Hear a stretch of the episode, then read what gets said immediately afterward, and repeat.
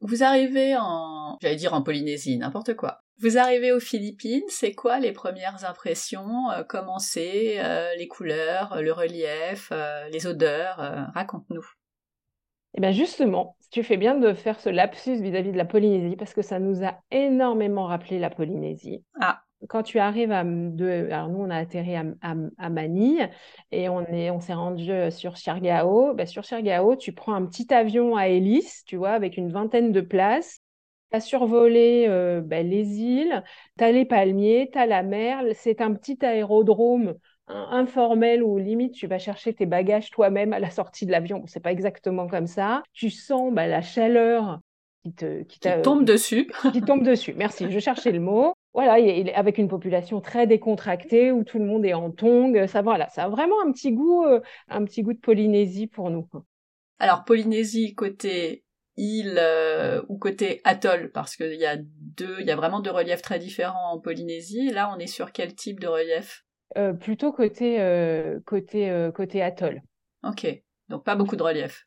Exactement. Donc là, vous avez commencé à trois et vous avez fait quoi alors pendant ces ces quelques jours entre vous?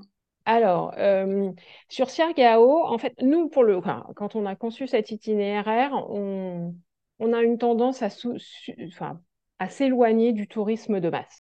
On n'aime pas euh, les trucs trop touristiques, euh, où il y a beaucoup de monde. Comme je te l'ai expliqué, nous, on voyage lentement, donc on n'est pas obligé de cocher toutes les cases pour avoir réussi notre voyage. Donc, Siargao, bah, c'est la capitale du surf, mais après, on n'est pas obligé de faire d'être surfeur pour profiter de sa beauté. C'est vraiment une atmosphère détendue, pas de stress, c'est euh, des petites boutiques, des petits restos, tout est facile, tout est possible. Euh, et puis bon, j'en ai pas parlé, mais la gentillesse des Philippins, c'est vraiment extraordinaire, surtout quand vous avez des enfants, ils sont très curieux, très spontanés, ils viennent vous voir, vous échanger, etc.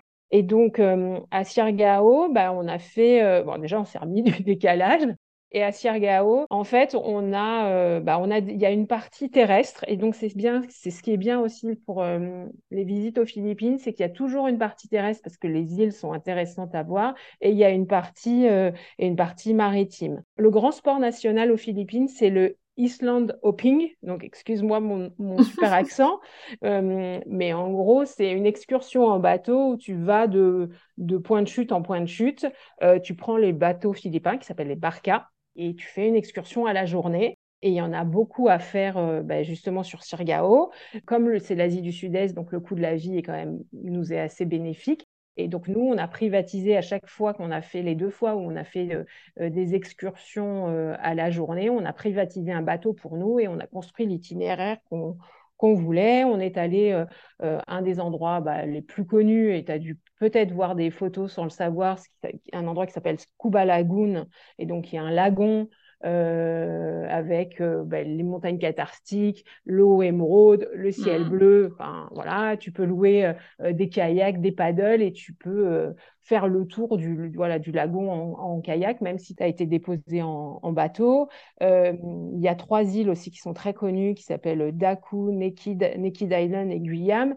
Et donc, pareil, ta barca te dépose, fait, tu fais des stops, tu fais du snorkeling, tu manges sur l'île. Enfin, c'est une, une, ambiance vraiment très très, très, très décontracté. Voilà.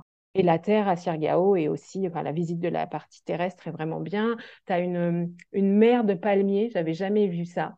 Tu as des milliers de palmiers, et donc avec des points de vue bah, euh, voilà, extra, extraordinaires. Tu as des grottes à visiter, tu as des plages secrètes. Il y a plein d'endroits qui sont euh, mis en scène avec des palmiers où tu peux faire des sauts de Tarzan, des, des, Génial.